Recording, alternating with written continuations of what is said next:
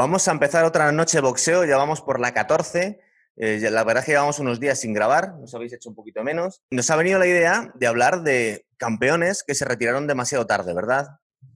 Sí, la verdad que esto se nos ocurrió viendo un poco eh, las batallitas eh, de, de, Mike Tyson, ¿no? que dice que quiere volver a boxear, Evander Holyfield también dice que quiere volver a boxear contra él y así unos cuantos más que se han sumado a, eso de volver a pesar de la edad. O sea, estamos hablando de, Tyson, que por lo que hemos visto en las redes, a pesar de tener 53 años, está todavía bastante en forma, pero bueno, y quizá no sea la mejor idea volver al, boxeo. Pero vimos que en la historia del boxeo ha habido unos cuantos, ¿no? Que siguieron hasta muy tarde. Eso es, justo habíamos hablado en los últimos programas de George Foreman, que tenía el récord del campeón de los pesos pesados más, más veterano. Lo obtuvo con 45 años, lo defendió hasta los 48 años. Y mm, vamos a ver, todo lo que se está diciendo de Mike Tyson, se supone que Mike Tyson va a volver para exhibiciones nada más. Eso es lo que dice como Tres asaltos o algo así solo. Eso es, ¿qué es lo que pasa? Que mm, eh, George Foreman dijo lo mismo.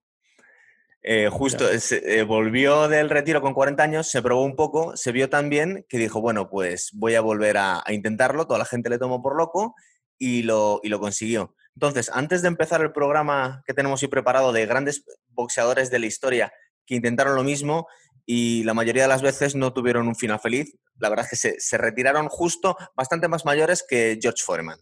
Os vamos a hablar de Archie Moore, de Bernard Hopkins, de Bob Fitzsimmons y de Jack Johnson, ¿verdad? Exacto, vamos a hablar de dos, eh, eh, digamos, muy antiguos, como Fitzsimmons y Johnson, y luego Archie Moore, estamos hablando de mediados de los 50, años 60, se retira a principios de los 60, y luego ya Bernard Hopkins. Los cuatro, pues como veremos, siguieron hasta bastante tarde. Ya estamos hablando que entraron en la cincuentena, porque... Em, Vamos a ver, vais a ver, sí, sí, sí. vais a ver ejemplos de, de, Hopkins o incluso cuando hemos estado hablando de Foreman, que obtuvieron el título y lo defendieron de forma bastante competente, bastante entrado los 40, pero en el caso de si volviese Mike Tyson, eh, estamos hablando de 53 años, Holyfield, como comentaba Mateo, dice que se apunta con 57 años. La verdad es que vemos a Tyson y está bastante bien, se le ve en forma, ¿verdad? A Holyfield no se le ve tan en forma. Luego ha salido James Tony diciendo que quiere boxear, casi no se le entiende hablando. La verdad es que esperemos que le quiten la idea. Incluso le preguntaron a George Foreman, que tiene setenta y pico años, y dijo que su mujer no le deja hacer tonterías ya. Menos mal, menos mal, sabio. Eso es. Pero vamos a empezar a hablaros y de quién podíamos, con quién podíamos empezar, Mateo. A ver, yo creo que podemos empezar a hablar por uh, Bob Fitzsimmons. Estamos hablando del de, eh, boxeo, un boxeo, la verdad que bastante interesante el boxeo del, del siglo XIX, ¿no? Pensar eh, en aquella época, en cómo podía ser el boxeo en, ah, en, en ese siglo. Eh, algo se puede encontrar todavía en YouTube, hay algunos vídeos, son curiosos y ahora voy a comentar algunos. Eh, en concreto, Fitzsimmons peleó hasta los 51 años, estamos hablando de un boxeador inglés que nació en el año 1863 peleó y ganó 61 combates, de los cuales 57 por KO, no está mal, 57 de 61, perdió 8 y eh, nulos fueron solamente 4. Según la revista The Ring, eh, es fue uno de los mejores pegadores de la historia del boxeo. De hecho, la revista de Ring lo, pone en el, en, el, sitio número 8, de los máximos pegadores. No, normal, con 57 caos de 61 combates, pues el tío seguro que tenía que pegar durísimo. ¿Sabes quién es el número, el, noveno? Justamente George Foreman.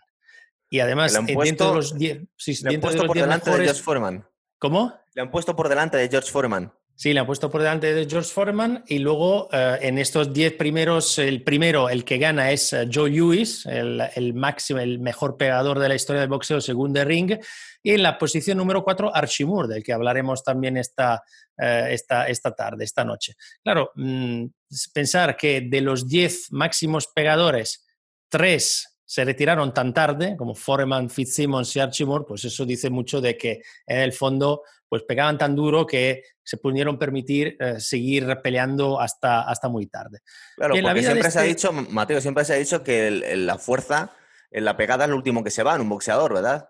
Claro, al final eh, la pegada no se, se va, es lo último que se va y además, eh, bueno, pues eh, con un, pegador, un gran pegador, suele mm, terminar los combates más rápido, con lo cual no se desgasta mucho con el paso del tiempo porque sus peleas casi nunca llegan al final, como en el caso de, de, de Fitzsimmons, que como hemos dicho, en 57 casos de 61 ganados no llegó al final, con lo cual son asaltos que te ahorras ¿no? durante tu carrera y es un desgaste que te estás ahorrando.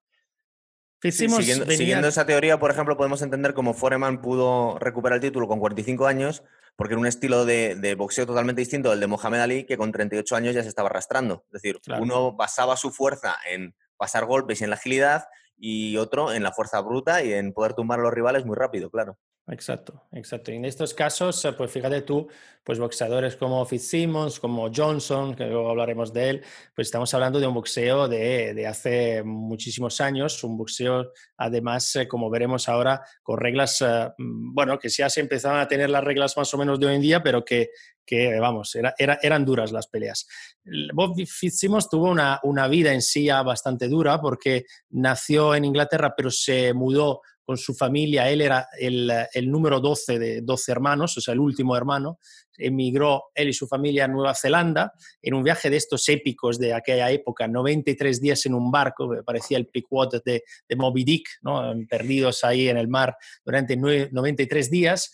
Eh, él tenía nueve, años cuando se fue para allá, para Nueva Zelanda. Muy pocos años después empezó a pelear, le gustó, le empezó a gustar de muy jovencito el boxeo. Y eh, luego pasó a las peleas profesionales, justamente ahí, Australia, Nueva Zelanda. En toda la primera parte de su carrera las, la llevó en, eh, en, Australia y luego a partir del año 1890 se muda a Estados Unidos y sigue hasta el final de su carrera peleando en Estados Unidos, con lo cual nunca peleó en Europa y nunca peleó en Inglaterra, que era su, país. Es importante porque fue el, por tres veces campeón del mundo en tres diferentes eh, divisiones de peso, fue el primer eh, campeón del mundo que lo, que lo hizo en la historia del boxeo, eh, ser campeón en tres Esto te iba a preguntar por eso, porque me he fijado que era alguien muy delgadito y digo, este tío seguramente, por lo menos cuando era más joven, debió pelear en otras categorías, es verdad. Sí, este, este era muy alto, era bastante alto, tiene, eh, tenía las, piernas eh, bastante largas y muy flaquitas, pero en la parte de arriba estaba bastante desarrollado. También porque, eh, claro, en Australia los, no vivía del boxeo, es decir, él tuvo, pasó de, trabajo en trabajo, cada, cada, trabajo cada cual más duro, y ese la verdad que le fortaleció bastante la parte, la parte de arriba, ¿no? Y, pero claro, las piernas más delgaditas le sirvieron por, para deslizar, para, para moverse con mucha más rapidez. De hecho, tenía una técnica bastante curiosa eh, que, bueno, pues él se, echaba, se echaba bastante atrás y doblaba un poquito las rodillas, era, curioso verle, pero era curioso ver un poco, digamos, los boxeadores de aquella época, que boxeaban de una manera totalmente diferente, exacto, a, los, a los boxeadores de, después. ¿no? Era mm, un campeón que luego, lo veremos en breve, la verdad que perdió también bastante combates, ¿eh? Eh, y su carrera fue una carrera bastante larga, eh, empezó en el año 1885, ¿vale? Hasta el año 1914. También por razones obvias, porque empezó una guerra mundial, con lo cual, pues todo lo que eran los deportes se vieron afectados.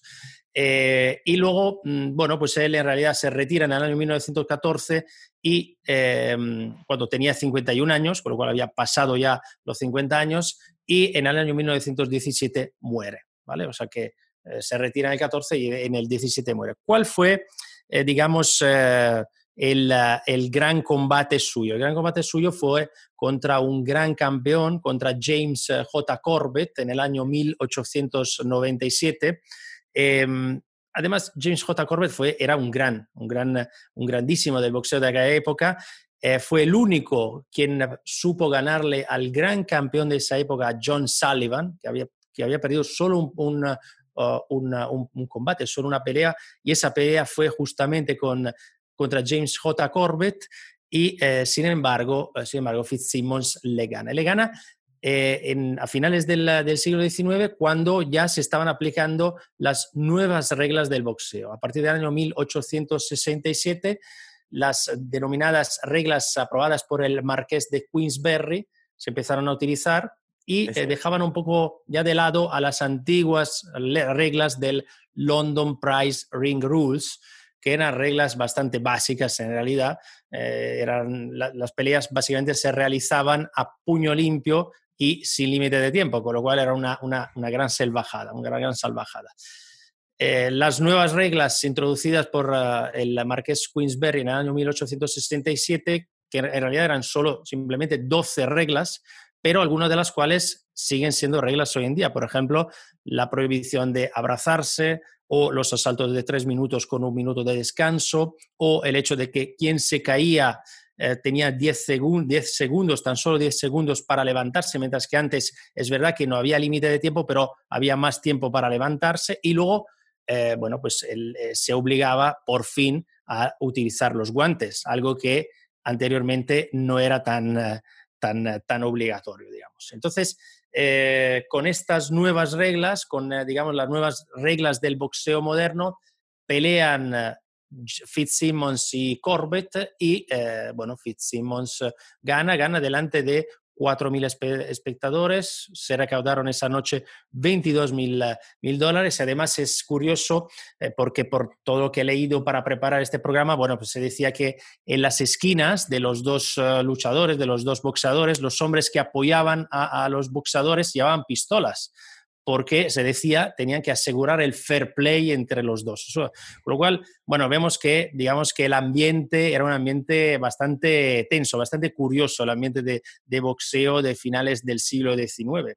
Fitzsimmons además iba perdiendo ese combate, eh, un, combate durísimo. En el, asalto número, número 6, el eh, Corbett lo, lo tira al suelo, y, luego él se levanta, se levanta Fitzsimmons, en realidad luego habrá una gran polémica porque según Corbett el árbitro había tardado demasiado para contar y según él habían pasado más de los 10 segundos reglamentarios, sin embargo se levanta Fitzsimmons y luego ya le da la vuelta al, al combate y gana en el asalto número 14 gracias también a un gran golpe al plexo, al plexo solar. Eh, pues el estilo de Fitzsimmons, ya lo he dicho, era un estilo raro, un estilo raro para el boxeo de hoy en día, para los que vemos el boxeo hoy en día, pero el estilo de Corbett era aún más raro. Eh, Corbett no se defendía, Corbett peleaba con las manos bajadas y además siempre, eh, siempre peleaba a la distancia, nunca se acercaba y se movía, se desplazaba con una agilidad increíble. Perdió también unos cuantos combates eh, Fitzsimmons, perdió contra otro de los grandes, eh, eh, James J. Jeffries, además perdió dos veces con iba a hablar yo luego después. James J. Jeffries también. Era, un grande, además solo peleó, peleó, 20 veces, ¿vale? Solo 20 peleas, pero claro, peleó y ganó a Jack Johnson, a Corbett, Tom Sharkey, o sea, le ganó a todos. con Jack Johnson perdió. Exacto, Jack Johnson, perdió el último combate. El único combate que perdió fue justamente contra Jack, eh, Jack bueno, pero porque eso lo contaré después, es que la presión social le obligaron a volver, él no quería volver. Y que, pero había peleado poco, porque bueno, también esa época con el hecho de que los guardes eran más finitos y etcétera, etcétera, las peleas eran, eran muy duras, pero eh, bueno, Jeffries peleó tan solo tan solo 20 veces. Y Fitzsimmons, eh, que había perdido mm, contra Jeffries, también eh, perdió contra Sharkey una vez y luego ganó, otra, y perdió también contra eh, Jack Johnson. Jack Johnson, que bueno, que ahora vas a hablar de él, pues si, no me equivoco, mm, vamos, se siguió peleando hasta los 53 años, para ver un poco que en esa época era, bueno, tampoco que era tan común. Luego, estando, estuve investigando, no todo el mundo seguía hasta tarde, pero es verdad que Johnson y Fitzsimmons sí que pelearon hasta, hasta bien entrados los 50. Yo me he preguntado por qué eh, veíamos más gente, porque de, los cuatro boxeadores de los que os vamos a hablar, eh, el único contemporáneo realmente es Bernard Hopkins y es como el récord, también hasta los 51 años, de gente que se ha pegado hasta, hasta, hasta esas edades. Eh, hasta entonces habíamos visto que, los boxeadores más longevos eh, venían de, unas épocas pasadas.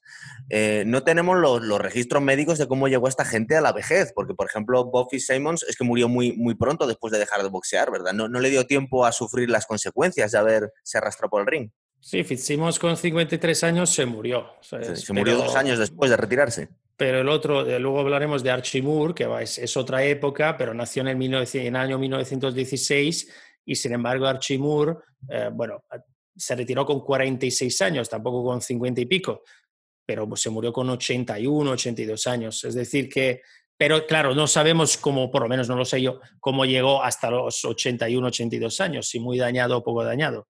Yo intuyo que, de estos cuatro boxeadores de los que os vamos a hablar, no estuvieron muy dañados. Bueno, por ejemplo, en el primer caso, el que se está hablando Mateo, no pudimos comprobarlo porque murió dos años después de retirarse. Eh, sí. me da la sensación que a, la, vez que iba cumpliendo años iba perdiendo más combates, ¿verdad? Es decir, se veía que sus cualidades iban para abajo. Sí, además, eh, bueno, pues era una época que eh, quitando a Sullivan y quitando a Jeffries, que efectivamente tenían, tuvieron una racha muy larga, sobre todo Sullivan, de, me parece que 37, 38 eh, peleas todas ganadas, mm, pues lo normal era también perder. O sea, era, era, sí, ganas uno, pierdes otro, luego vuelves a ganar, te vuelves a enfrentar dos o tres veces contra el mismo, que tampoco todo el mundo era boxeador en esa época, quiero decir, eh, era un deporte bastante más reducido, ¿no? Si lo comparamos con, lo que ha sido el del boxeo después. Es curioso porque era el deporte más famoso, el que traía, el que hacía superestrellas, pero por otro lado era un deporte relativamente pequeño comparado con lo que hay ahora. Es decir, que digamos que el peso del deporte en la sociedad del 1800 a principios de, 1900 no era el mismo que el que tiene ahora el deporte. Sí, porque además eh, mm, eh, creo que incluso en muchos estados dentro de Estados Unidos y en muchos países fuera de Estados Unidos era estaba ilegal. Era ilegal. exacto, era ilegal, con lo cual eh, también, eh, de hecho, eh, para que se celebrara esta, esta pelea entre Corbett y Fitzsimmons, bueno, tuvieron, fue una pelea dentro de la pelea, porque no fue fácil legalizar esa pelea. Entonces, quiero decir, era un deporte que sí que estaba bueno, gracias también a estas nuevas reglas ¿no? del Marqués Queensberry, se estaba, digamos, un poco adaptando y estaba saliendo un poco, alejándose un poco de de un deporte demasiado duro y demasiado violento, demasiado bárbaro incluso, eh, y se estaba adaptando a un, a un, deporte un poco más convencional. Pero es verdad que en muchos sitios estaba, estaba, está considerado como ilegal. Claro, de hecho es que estaba, estaba consiguiendo poco a poco aceptación social y eso vino de las reglas del Marqués de... Queensberry, sí. Eso es que además eh, venían, a, venían un poco de la alta sociedad, venía un poco como a civilizar las peleas que podían ser de los bajos fondos, aunque en realidad tendremos que irnos muy, hacia, muy atrás para ver eh, grandes campeones que viniesen de la alta sociedad. Siempre se ha dicho que los, grandes campeones del boxeo suelen venir de la pobreza más absoluta y han tenido una, eh, unas vidas bastante miserables. estás hablando de Bob Simons, que era el, duodécimo hijo de una familia bastante pobre, pero es que el resto de los que vamos a hablar hoy no queremos ni contar, vamos. Sí, sí, no. Eh, luego sí que había excepciones, había excepciones que eran, eh, eh, pero en general sí, en general era, vamos, tenía muchos seguidores y sobre todo muchos de los boxeadores venían de, situaciones muy, muy, complicadas, digamos. Eso es.